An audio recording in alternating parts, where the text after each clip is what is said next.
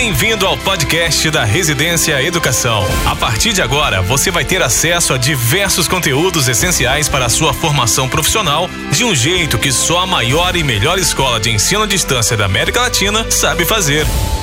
Bons estudos!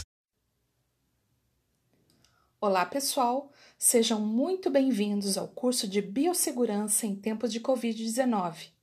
Aqui é a professora Karen Cardoso, enfermeira, e nós vamos falar sobre a subnotificação de casos. Então, um dos problemas que se percebe é que quando a gente imaginava a doença, que ela estava em outros países, nós imaginávamos que o quadro de sintomas eram quadros de sintomas gripais ou de pneumonia apenas. Hoje percebemos que há uma diversidade de sintomas e parece que a cada semana que passa, à medida que conhecemos mais a doença, novos sintomas se apresentam, principalmente porque percebemos que em nosso país, no Brasil, as, a faixa etária tá, que está sendo acometida não é somente de idosos, mas a doença está acometendo uma faixa etária de gente mais jovem, inclusive de crianças e aí ocorrem diferenças nos sintomas. Outra coisa que a gente aprendeu em relação à Covid-19 é que ela não é apenas uma doença respiratória, como se pensava no início.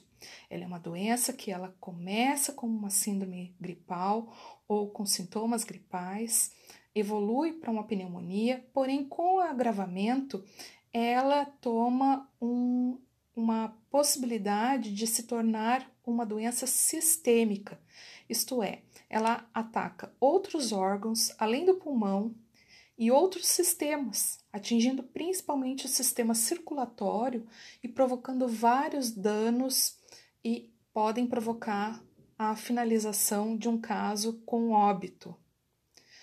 Uh, um outro ponto que eu gostaria de chamar a atenção de vocês é que no início da, da pandemia só havia notificação dos casos confirmados e internados. Então, isso diminuía muito o número de casos no Brasil, inclusive nos outros países. Hoje, a notificação ela ocorre na presença dos sintomas de síndrome gripal, e já existe toda uma ferramenta né, do Sistema Único de Saúde para que todo mundo é, é, das, dos estabelecimentos de saúde, públicos ou privados, façam esse tipo de notificação que ele é compulsória.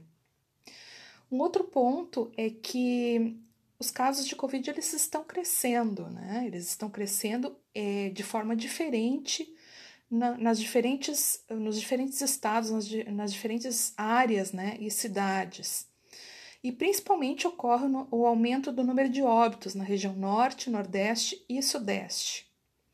Então, claro que isso vem preocupando e isso vem demonstrando que essa doença ela tem uma letalidade importante. E isso vem também sendo demonstrado com os, os sistemas de saúde cada vez mais lotados. Um dos aspectos desafiadores dessa questão é que as pessoas assintomáticas elas disseminam a infecção é, sem uh, perceber. Então, segundo um estudo da Universidade Federal de Pelotas, no Rio Grande do Sul, para cada caso confirmado oficialmente de Covid-19, 12 pessoas são potenciais portadores assintomáticos não notificados. Então, é, só baseado nesse estudo, já podemos perceber que já existe uma subnotificação, porque apenas um caso né, tá, está sendo notificado e 12 pessoas que são possíveis é, disseminadores da doença, da infecção, não estão sendo notificados. Esse estudo é, ele já testou aleatoriamente 4.500 pessoas em municípios gaúchos em três diferentes fases, né?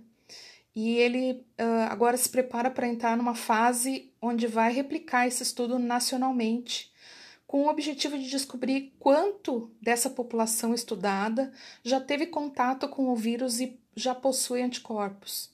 Então, é um estudo bem importante, populacional, provavelmente ele vai ser uma referência para o resto do mundo.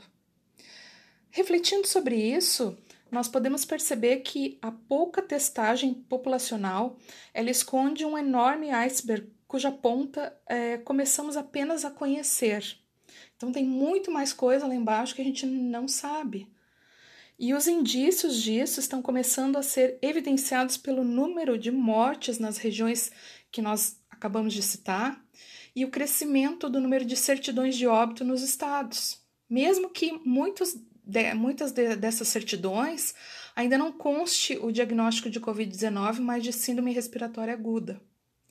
Então, uh, fica evidenciado que realmente há uma subnotificação, porque, na verdade, nós não sabemos exatamente quantos casos nós temos. Né? Os dados do, do Ministério da Saúde é, indicam que a letalidade da, da Covid-19 está ao redor de 7% no nosso país. Isso quer dizer que dos, dos casos confirmados, 7% dessas pessoas correm o risco de, de desenvolver a, a, a uma, uma forma grave da doença e é, acabar falecendo por causa disso. É, no entanto, cabe também uh, refletir que a doença ela teve um impacto é, de um grande número de casos fatais principalmente nos países onde a testagem não foi feita em massa e o isolamento social foi decidido tardiamente. Então, é, é óbvio que fica uh, patente, fica claro que uh, as, as questões do isolamento social, as questões do uso das técnicas de, e, e normas e, e, protocolos de biossegurança, eles são extremamente importantes para que o número de casos diminui, diminuam uh, em todos os estados e que realmente uh, o sistema de saúde tenha condições de absorver. Porém, além disso, é importante ressaltar que os profissionais precisam conhecer um pouco mais a respeito dessa doença para que, ao conhecer os principais sintomas, sinais e sintomas, e também a gama de outros sinais que possam ocorrer, que eles possam fazer um indicativo da necessidade de realmente registrar como um caso suspeito. Mais para frente, nós vamos uh, conhecer nesse curso a diferença entre caso suspeito e caso confirmado, né? Mas uh, nesse momento é muito importante que a notificação seja feita. E já temos indícios de que realmente, segundo esse estudo que eu mencionei, Uh, nós temos uma subnotificação em nosso país e isso ocorre principalmente porque não estamos fazendo a testagem em massa. O que ocorre então é que a Covid-19 avança no nosso território e fica a recomendação para todos que, se puder, fique em casa, recomende isso para a sua família, dê as, as devidas orientações de como evitar a doença e obedeça às normas de biossegurança. Foi muito bom conversar com vocês. Um grande abraço. Você ouviu mais um episódio da Residência Educação. Obrigado pela sua companhia. Acompanhe nossas ações no Instagram, arroba Grupo Residência Educação. E até a próxima.